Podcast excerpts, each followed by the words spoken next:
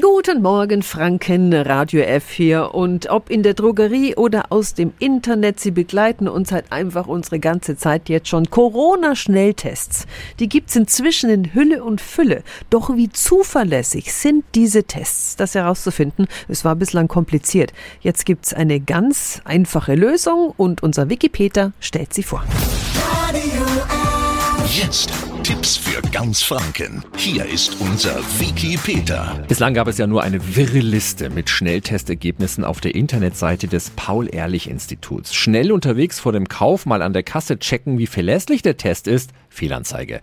Mit der Web-Applikation Schnelltesttest.de geht das aber jetzt ganz einfach. Öffnen wir die Seite auf unserem Handy, dann können wir den Barcode der Schachtel scannen oder den Code manuell eingeben und bekommen ruckzuck angezeigt, wie zuverlässig der Test ist und was er genau kann. Dafür benutzt das System die Daten des Paul-Ehrlich-Instituts. Also statt Zahlendschungel eine klare Übersicht zu den Corona-Schnelltests.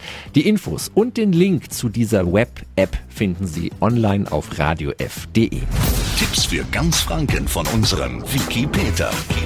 Täglich neu in Guten Morgen Franken um 10 nach 9.